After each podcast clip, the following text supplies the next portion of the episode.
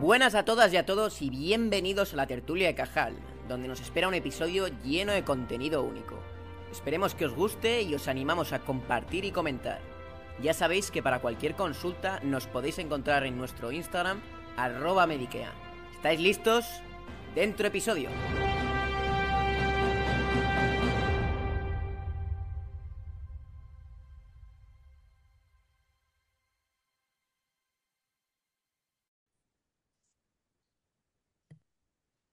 Muy buenas a todos y bienvenidos a otro capítulo de la tertulia de Cajal de Medikea. Estoy aquí, como siempre, con mi socio y buen amigo Nicolás. Hola, Diego, muchas gracias.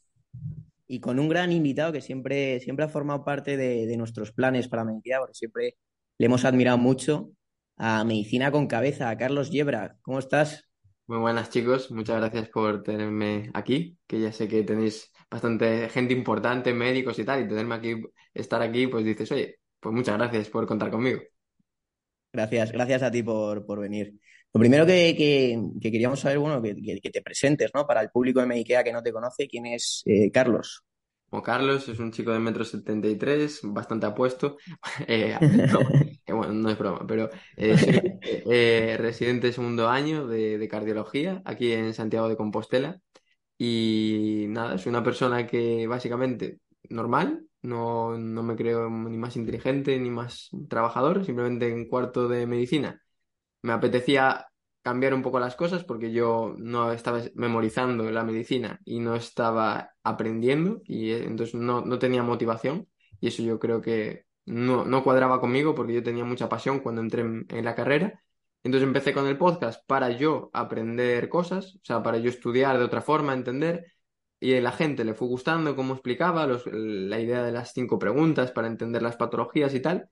Y nada, eso me ha llevado a que tres años más tarde pues estar grabando con vosotros. No, es verdad, es verdad que es. Eh, nuestra forma de entender la carrera se va modificando, ¿no? Según pasan los años. Y es verdad que entras con una ilusión y, te das cuenta de que igual tienes que hacer las cosas de otra manera, ¿verdad?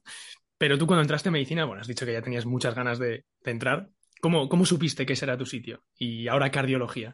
¿Cómo has llegado a tomar esas decisiones? Bueno, eh, mi entrada en medicina es porque, bueno, yo siempre viví con mi madre y con mis abuelos. Mi madre era médico, tuvo un accidente cuando tenía 47 años en una ambulancia, se rompió dos vértebras y quedó con una incapacidad. Y yo me acuerdo que yo tenía 7 años, la idea en mi cabeza de ojalá pudiera hacer algo para que mi madre estuviera bien. Evidentemente, aunque fuera el mejor cardiólogo del mundo, no podría, o el mejor médico, simplemente. Y con mis abuelos, pues porque poco a poco los vi que estaban perfectos, fueron deteriorándose y de hecho mi abuelo murió cuando estaba en cuarto y mi abuela murió cuando yo estaba preparando el MIR. Entonces, ver el proceso de deterioro de dos personas que quieres mucho, ver cómo van enfermando, muchas veces la angustia de no saber qué hacer, eh, de decir, mi abuela tiene tos, está mal, mi abuelo de repente mmm, no responde, ¿qué hago? Todas esas cosas, esas angustias, pues en vez de canalizarlas mmm, de alguna otra forma, las canalice como, pues quiero aprender para que nunca volver a tener esta sensación tan desagradable. Entonces, por eso quise hacer medicina. Medicina no fue tanto por vocación medicina, sino por ojalá poder ayudar a mi madre. Y luego cardiología, porque dentro de medicina me fui dando cuenta de que necesitaba entender las cosas. Y creo que todas las especialidades, pues, son, tienen sus cosas, pero es que cardiología es muy fisiopatológica. Entonces, puedes entender prácticamente lo que quieras si le dedicas tiempo. Y ahí fue más o menos en un tercero, cuando hice mi rotación en cardiología, que dije, quiero cardio. Y desde aquella, pues, a estudiar para intentarlo. Qué, qué, agridulce, la verdad, porque es, qué bonito que has acabado en medicina, pero qué, qué agridulce el sabor de boca malo que te deja el motivo, ¿no? Un poco. La verdad que, que bueno, me, alegro de que seas cardiólogo tú, porque tú eres un tío apasionado y, y es una especialidad preciosa. Ya te he dicho que a mí me encanta y siempre me la he planteado. Ahora bien, te, te querría preguntar, queríamos saber si hubieses hecho otra especialidad y, y si hubieses elegido otro hospital al que estás ahora. Yo, a ver, yo creo que la especialidad tienes que buscar algo que te guste, que te, que te llame la atención las patologías. Es decir, yo, por ejemplo, a lo mejor nefro no me la plantearía porque no me llama tanto, pero me planteaba interna, seriamente, UCI, digestivo, anestesia, la parte de REA, la parte quirúrgica no tanto, pero había muchas que me planteaba. ¿Qué pasa? Que bueno, cardio es como me gustan todas las patologías del corazón, pues haré esa. Y el hospital realmente yo me quedé en Santiago, o sea, yo tenía presión en el MIR porque yo quería quedarme en Santiago por mi familia, yo estoy muy unido a mi familia, he visto el proceso de enfermedad de mis abuelos, con mi madre tal, quiero estar cerca. Entonces yo me planteaba Galicia, sí o sí, y donde pudiera. La idea era Santiago, pero Coruña también está muy bien, Vigo está muy bien. Yo creo que al final el hospital tienes que elegirlo un poco por tus prioridades personales y te vas a formar en lo que hablamos en la otra parte del podcast, te vas a formar en función de lo que tú quieras formarte y de lo que te esfuerces. Si eres una esponja vas a aprender mucho, pero vas a aprender mucho en Alcorcón, como vas a aprender mucho en, en el mejor hospital de España, como en Santiago de Compostela. Es verdad. De hecho, yo creo que muchas veces pecamos y a mí personalmente me pasa, y creo que a Diego a ti a lo mejor también un poco, que tenemos la sensación de que a veces lo mejor está fuera ¿no? y que hay que irse a otro lugar para, para formarse de la mejor manera posible. En ese sentido, queríamos preguntar a una persona que tan motivada y tan ambiciosa como tú, en el buen sentido, por supuesto, ¿tú alguna vez te habías planteado, te habrías planteado hacer una rotación externa o, o directamente hacer la residencia en otro país, quizás en otro lugar? Sí, yo me había mirado hacer la residencia en Estados Unidos en algún momento de mi vida porque me parecía que allí premian mucho el esfuerzo. Es verdad que es una sociedad que tiene sus cosas, como todo, pero premian mucho el esfuerzo. Es decir, aquí a lo mejor tú haces muchas cosas y no te valoran nada. Allí, si haces cosas habitualmente, te dan pie a que hagas más cosas. Y lo planteé, lo que pasa es que es muy complicado y al final es eso, tienes que hacer balance de, mm, en principio tengo una vida, no sé si habrá más, y lo que tengo claro es que el tiempo es limitado. Entonces, si me voy a Estados Unidos, voy a perder tiempo de estar con mi familia. Hice balance y dije, pues prefiero quedarme aquí. Me voy a formar bien igual. A lo mejor me cuesta un poco más, pero va a depender de mí. Y rotaciones externas aquí en cardio tenemos que, tenemos que, no, podemos rotar seis meses de los 12 de R5 fuera. Entonces te puedes ir a Nueva York, a Nueva Zelanda, a donde quieras, absolutamente a rotar en tal. Entonces, bueno, sí, mm, me iré seis meses a buscar sitios así interesantes y mire por ahí seis meses. Esa, la verdad que es una buena oportunidad esa de rotación externa, además de R5, que ya no es que tengas una base, es que ya tienes todo el conocimiento, teóricamente, ya eres una esponja que, también con ganas y tal, ilusión, dependiendo de dónde vayas, pero seguro te vas a un sitio increíble, eh, pues es una experiencia única, la verdad. Eh, ya sabemos, bueno, que eso, que has estudiado medicina y que ahora eres R2 de, de cardiología. Y, en este largo tiempo de estudio y de prácticas, ¿cuál es tu, opinión acerca de la docencia universitaria? Nosotros es un tema que nos ha dado mucho que hablar, mucho que hablar, y creo que en toda historia hay dos versiones, esto hay que decirlo. Hay culpa de alumnos, culpa de profesores, ventajas o pros de alumnos, ventajas o pros de profesores. ¿Tú qué, tú qué piensas? Eh, bueno, a ver, hay cosas que no se pueden decir grabadas. No, a ver. Pero eh, eh, lo que pasa yo creo es que tú para hacer algo tienes que hacerlo porque te gusta. A ver, mm, hay gente que se le dan bien las cosas y no le gustan. Hay gente que se le dan mal las cosas y le gustan. Pero yo creo que si te gusta algo, se te va a dar medianamente bien. ¿Qué pasa? Creo que la docencia universitaria en España está orientada en una parte Mm, no tanto de hazlo porque te gusta, sino hazlo porque te va a dar puntos, hazlo porque a lo mejor vas a tener luego tu plaza, lo que sea, tal.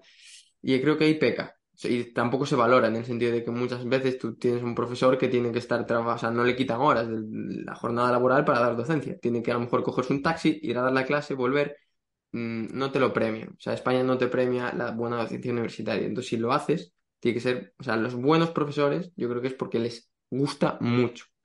Y luego es cierto que eh, hay una concepción de universidad de voy allí, cojo mi PowerPoint, doy la clase, pero la misma que llevo dando los últimos cinco años, una gran mayoría, y me da igual que aprendan o no. Sea, no hay dinamismo. Entonces yo, la verdad, mm, mi paso por la universidad fue en ese aspecto eh, mucho peor de lo que me esperaba. Porque claro, también se uh venía del cole, que en el cole las clases son pequeñas, les importas a los profesores, ya sea porque pueden echarlos si tienen malos resultados, o si estás en un colegio público, bueno, pues porque la mayor parte se van a preocupar de que te vayan bien. Aquí en la universidad, claro, son 100 personas, 100 personas adultas, de tienes más de 18 años. Mm, también entiendo que no tienes que tener a un profesor papá que te vaya detrás y te diga, estudia todos los días los deberes, ¿no? Entonces, es verdad que hay dos partes de la historia pero mi visión es que hay muchos profesores que no les gusta lo, suficiente dar clase. Sí, yo, esto lo he pensado mucho porque es verdad que la universidad supuestamente y sobre el papel es, digamos, la institución más alta de docencia. Académicamente es lo, lo, más a lo que se puede aspirar. Y sin embargo, la calidad deja bastante que desear. Y yo me pregunto, una persona como tú, que se ve que está tan involucrada con la docencia, que le gusta, cuando ve la oportunidad que tiene, las circunstancias que hay en la universidad pública y, sin embargo, la oportunidad que está construyendo eh, él mismo, en tu caso, tú mismo, con medicina con cabeza, como dos cosas. Primero, ¿cómo te planteas, el, en tu caso, entrar a, la, docencia pública?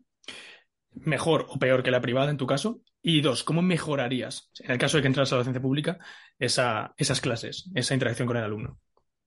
Eh, yo he intentado dar clases gratis y me he ofrecido, ¿eh? he dicho, oye, yo te doy las clases que quieras gratis, una hora, y te las preparo y no, eh, te las preparo en mi tiempo libre porque me encanta dar clase vía online en YouTube, imagínate darla presencialmente con gente, o sea, eso es una cosa que es uno de mis sueños, además. Y me he ofrecido, no he tenido la posibilidad, nunca me han llegado a dejar, porque claro, al final los profesores también necesitan horas de clase para poder seguir ascendiendo, entonces no está muy bien orientado el sistema. Por eso yo al final, pues digo, ojalá algún día tenga la oportunidad, voy a seguir trabajando, voy a seguir preguntando. Yo a toda persona importante, entre comillas, en el tema universitario, le digo, oye, si te gusta mi proyecto y te gusta cómo explico y quieres que algún día te dé una clase, y no solo de cara, yo me he ofrecido de interna, de todo, pues yo me la preparo y te prometo que la doy. Hasta ahora llevo un año y no, no he tenido la posibilidad. Entonces yo creo que eso es un problema, porque claro, yo luego mm, desde el punto de vista privado a mí me han ofrecido dar clases en, a lo mejor en alguna academia o cosas así, que las he rechazado porque no me compensa eh, a nivel de tiempo en este momento porque no puedo. En algún momento a lo mejor sí, pero creo que en el campo privado se favorece más que puedas hacer cosas. Porque yo en el privado me pagarían por dar clase y en la pública yo quiero dar clase gratis y no me dejan. Entonces es como hay algo que está fallando, ¿no? ¿Cómo lo cambiaría las clases? Yo dinamismo. Yo creo que Mm, lo que no puede ser es la típica clase de profesor da su speech 50 minutos, por muy bueno que seas, porque es muy difícil mantener la atención 50 minutos, yo no puedo, yo estudio con temporizadores de 25 minutos porque me cuesta. Y entonces, preguntando, yo una cosa que me gusta es, y que incomoda, eh, a mí los profesores que te preguntaban de buenas formas, rollo, ¿y tú qué opinas de esto? Y que no tengas ni idea, pero que te generan ese miedo, entre comillas, a tener que responder y no saber Mm, te hace pensar y te hace activarte y te hace razonar. Entonces, cuando tú fallas algo y lo fallas a lo mejor delante de toda la clase y luego el profesor te dice, oye, que no pasa nada, que tu compañero, en plan de broma, tu compañero tampoco lo sabría seguro. ¿Sabes? Le quitas peso al fallo, pero luego te quedas ahí y empiezas a razonar. Yo intentaría hacer las clases mucho más dinámicas en ese aspecto, utilizar Kahoot, por ejemplo, para hacer encuestas de, de preguntas o Kahoot o cualquiera de estas. Yo tengo un plan de cómo daría clases presenciales o cómo las daré en un futuro para intentar eso, que el, contenido es el mismo, lo importante es cómo lo transfieres a la gente. Y eso es un, yo creo que es lo que falla en el tema de la universidad. Justo yo, yo también eh, tomo notas a veces, tío, de, de, lo que veo y creo que puede ser mejorable. Digo, esto, ¿cómo aplicará Diego en un futuro sus clases? Si da clases, porque a lo mejor no hay clases. Y también tomo toma notas. Y luego todo se junta también con lo, que has dicho, que venimos diciendo un poco todas estas redes sociales ¿no? de medicina. A lo mejor el contenido se puede dar de otra forma más dinámica, un Kahoot y tal, incluso eh, yo siempre he dicho, utilizando redes sociales seguro que se podría hacer algo chulo. Pero lo que pasa es que a mí la sensación es que hay veces que, no sé si es solo en la docencia en España, pero bueno, hay muchas trabas burocráticas que dificultan todo el tema público. Pero bueno, se puede trabajar seguro en un futuro y es nuestra responsabilidad como herederos de, de todo ello. Sin duda. En cuanto, te queríamos preguntar también en cuanto a la práctica clínica, investigación, docencia o gestión sanitaria, estas cuatro áreas, ¿no? Ya nos has dicho que te gusta mucho la docencia, pero ¿cuál dos opciones tú crees que trabajarías más en un futuro? Te repito, práctica clínica, investigación, docencia o gestión sanitaria. Yo creo práctica clínica y docencia. Investigación me llama, pero sé que no se me da bien, entonces no lo disfrutaría porque me falta mucho, igual si me pongo a dedicarle mucho tiempo a aprender todo el tema de estadística, porque investigación es mucha parte de estadística, podría, pero es que no me gusta la estadística, entonces me parece importante la investigación, pero no creo que todo el mundo tenga que hacer investigación, igual que no todo el mundo tiene que hacer docencia, no todo el mundo tiene que ser ultramaratoniano, ni todo el mundo tiene que ser, no sé, cocinero. Cada uno tiene que hacer lo que le guste y se le dé bien. Entonces creo que hoy en día hay mucho de hay que investigar, hay que investigar, bueno, tendrá que investigar que sepa y se le dé bien. Y a mí en concreto el tema de estadística no me gusta, entonces investigar haré cosas, pero mm, por ejemplo, si algún día me, me viene un proyecto chulo de cardio, una idea, un concepto, pues ahí me preocuparé de aprender para poder hacerlo. Pero no es una cosa que me llame. La docencia sí y la práctica clínica me encanta. O sea, yo voy de 8 a 3 a trabajar feliz. Y mi tarea es intentar curar a los pacientes y que se vayan contentos. O sea, o que cuando yo me vaya a las 3 de trabajar, por lo menos, pues me siento con ellos, les pregunto de dónde son, qué, si, qué se come ahí, qué, de qué restaurante.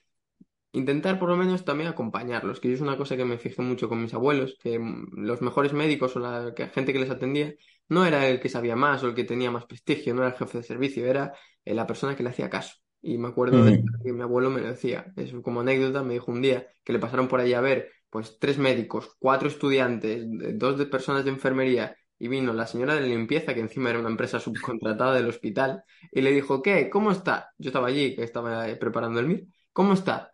Y le dijo, bueno, y le dijo, bueno, seguro que se pone bien, hombre, que además está bien acompañado ahí, no sé qué, ¿qué es su nieto? O sea, un minuto de conversación, absurda, completamente vacía, pero mi abuelo cuando se fue me dijo, rapaz, eh, chico en gallo, esta mujer vale más que todos los que pasaron antes. Luego. Lapidario. Lapidario, me acordaré, yo creo que el día que me muera de eso. Y entonces siempre, eh, a mí la práctica clínica me encanta por eso, porque digo, bueno, igual no puedo curar a todos los pacientes, porque todos nos vamos a morir. Pero si por lo menos le sacas una sonrisa, a mí me, me voy feliz de trabajar. Por eso sé que esas dos cosas son las, las que voy a darle. Es verdad, es verdad, es muy bonito, ¿eh? Es muy bonito, pero es verdad que se deja a veces mucho de lado. Yo, alguna vez que he estado rotando en la urgencia, que quizás es uno de los servicios más difíciles, ¿no? Entablar una buena conversación con un paciente, de estar más pendientes de ellos desde el punto de vista humano. Y yo como estudiante he tenido a lo mejor la oportunidad de hablar con ellos un momento, eh, conectarlos, comunicarlos con su familia, porque a lo mejor llevan horas y ni siquiera saben dónde están. Y esos son los momentos más gratificantes, ¿no? Cuando, cuando simplemente tú no la has curado, no le has hecho una exploración, nada, simplemente te has sentado, has hablado con ellos y les has amenizado un poco la tarde. Y yo creo que las habilidades humanas son importantísimas en medicina y sin embargo es quizás la gran asignatura pendiente. Dentro de, estas habilidades, ¿tú, cuáles crees que se deberían potenciar más y que nos estamos quizá dejando por el camino? A ver, yo creo que la empatía que está muy de moda, pero yo creo que es una cosa que es fundamental, en el sentido de, no empatía de voy a entender todas las opiniones de todo el mundo, que también, sino empatía en el sentido de voy a intentar pensar cómo está sufriendo esta persona, ¿sabes? Porque como sanitarios cualquier sanitario, me da igual, tú tienes que entender que la persona está ahí y que seguramente no quiere estar ahí. Es decir, un domingo ahora mismo la persona que esté en el hospital le apetecerá seguramente estar en la playa antes que estar con fatiga en el hospital, ¿no? Entonces yo creo que si te pones a entender eso, vas a tratar a la gente de otra forma, porque tú estarás trabajando, pero te están pagando y es en teoría para lo que estudiaste. Y yo creo que ese tipo de chip de, ¿sabes? No cabrearse con, o sea, tu cabreo interno no trasladarlo al paciente, sino al contrario, compartir si quieres, un, no sé, eh, tu rabia, pues tratarlo mejor y, por ejemplo, con los familiares, ¿no? En el sentido de cuando pasas visita, mm, el familiar está allí 24 horas en una silla que suele ser deplorable en todos los hospitales, que te duele la espalda, que ves al médico 10 minutos o a la médico 10 minutos y es lo que vas a tener interacción con, luego sí que está enfermería y tal, pero, jolín, pues en esos 10 minutos intentar eh, entender también pues las preocupaciones de yo no sé nada de medicina, tengo a mi abuela o a mi madre que está aquí en esta camilla, que le han dicho que ya ha tenido un infarto y no sé si a lo mejor se me va a morir en 10 minutos, ¿sabes? Porque no sé de medicina o si le duele el pecho. Entonces yo siempre intento explicar lo que ha pasado y luego siempre pregunto, ¿alguna duda? Y cuando me dicen no, y digo, pueden preguntarme lo que quieran.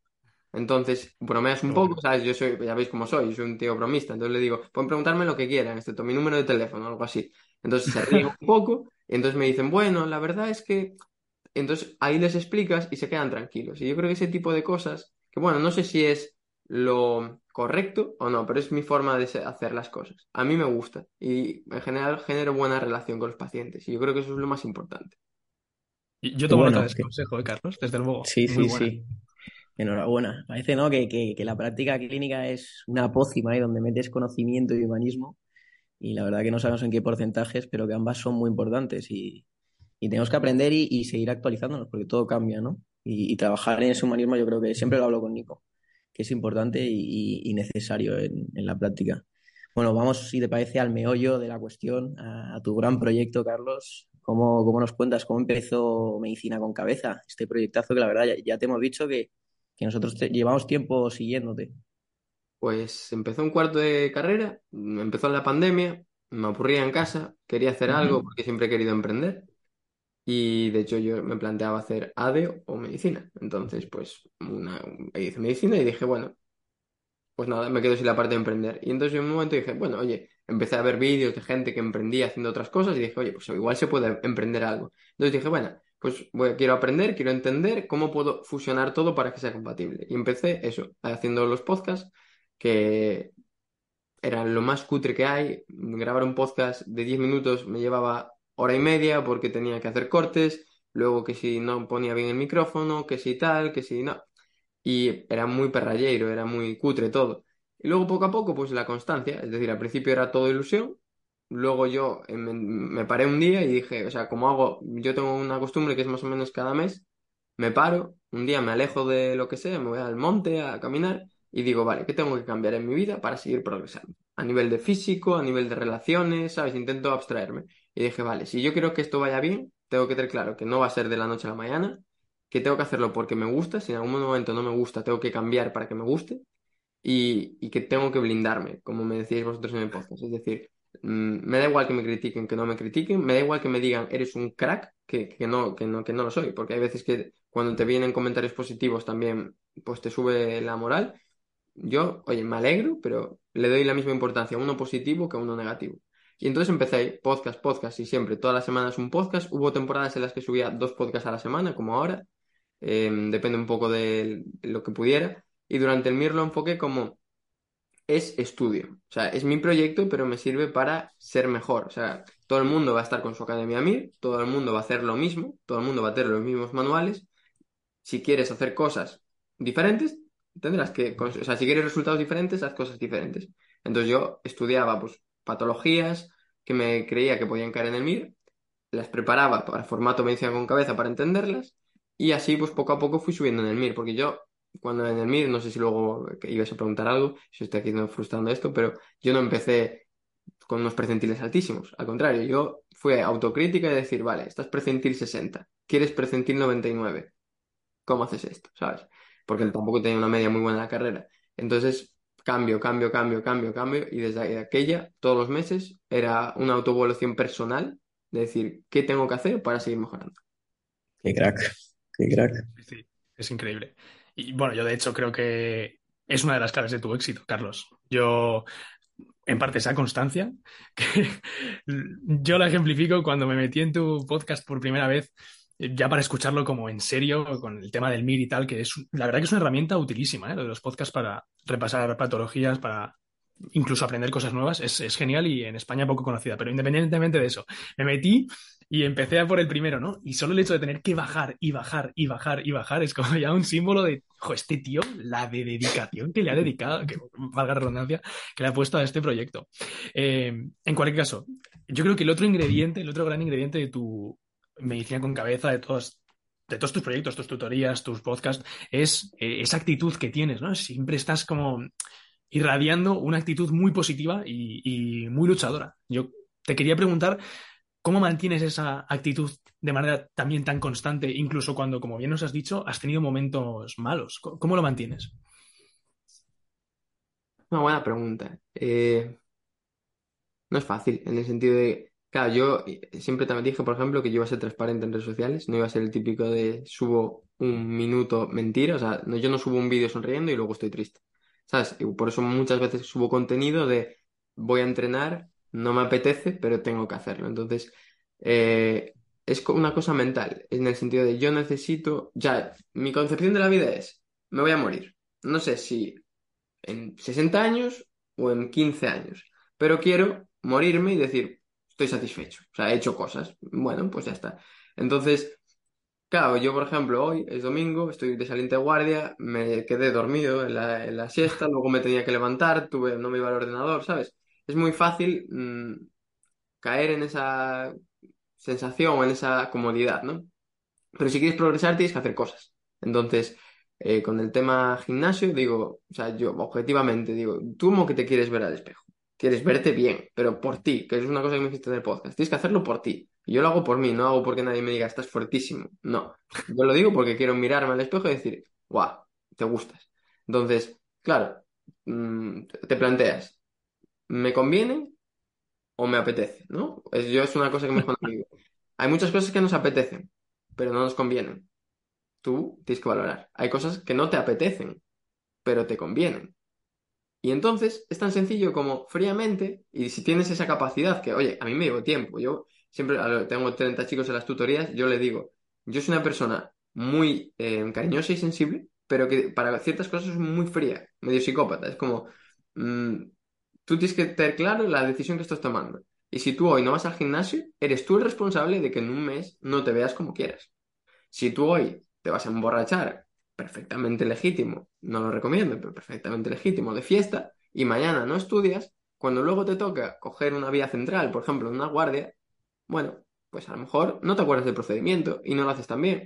Bueno, no te quejes, ¿sabes? Entonces, mm, yo en eso, es verdad que es una dinámica un poco dura, eh, sobre todo en el mundo en el que vivimos hoy en día, pero me parece que es, lo, o sea, mm, es importante sentirte responsable de tu vida, ¿sabes? Creo que muchas veces como culpamos a las circunstancias, ¿no? Es verdad, pues que habrá gente que nazca con mucho dinero, pero nacerá con un ambiente familiar terrible. Hay gente que nace con menos dinero, pero tiene un ambiente familiar increíble. Hay gente con, que nace con los dos mal, sin dinero y tal. Bueno, pero al final es responsabilidad nuestra y tendrás más facilidades en una cosa o más dificultades para conseguir tus objetivos. Entonces yo me planteo como, yo tengo unos objetivos, si no los consigo es por mi culpa.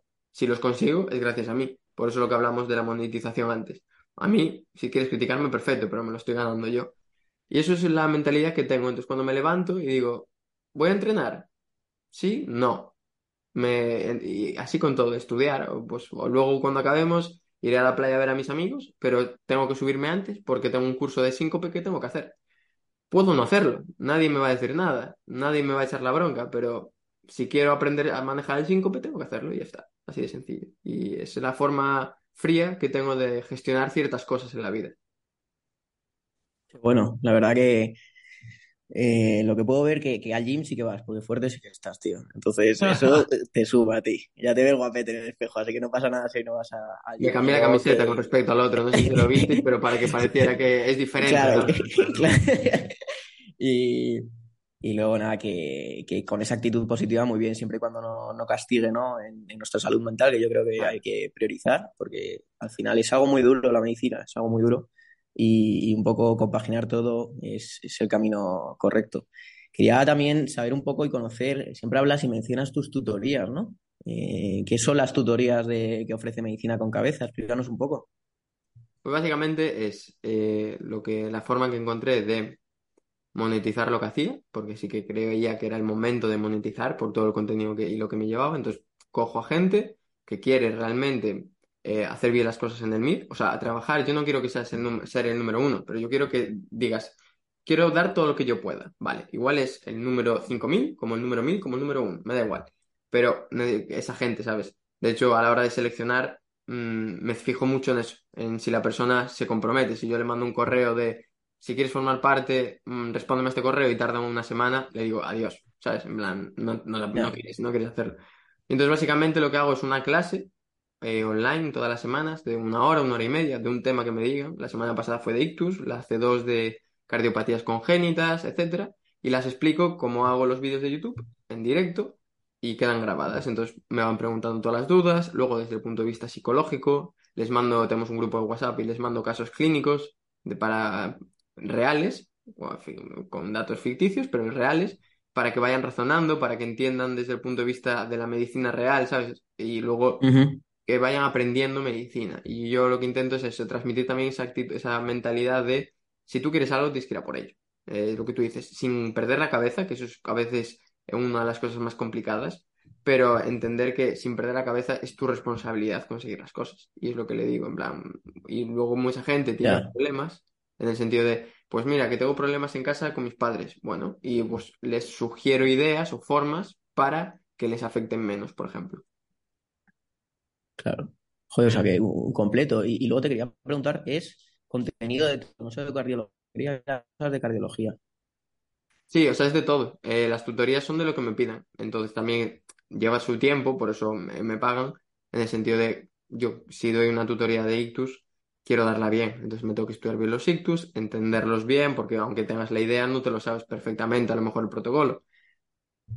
Me los estudio, los preparo, planteo preguntas, hago dibujos, etcétera, y entonces doy la, doy la clase y al final siempre pues vemos alguna pregunta del MIR para intentar cómo rentabilizar la clase de cara al MIR. O sea, aprender medicina y sacar netas en el MIR.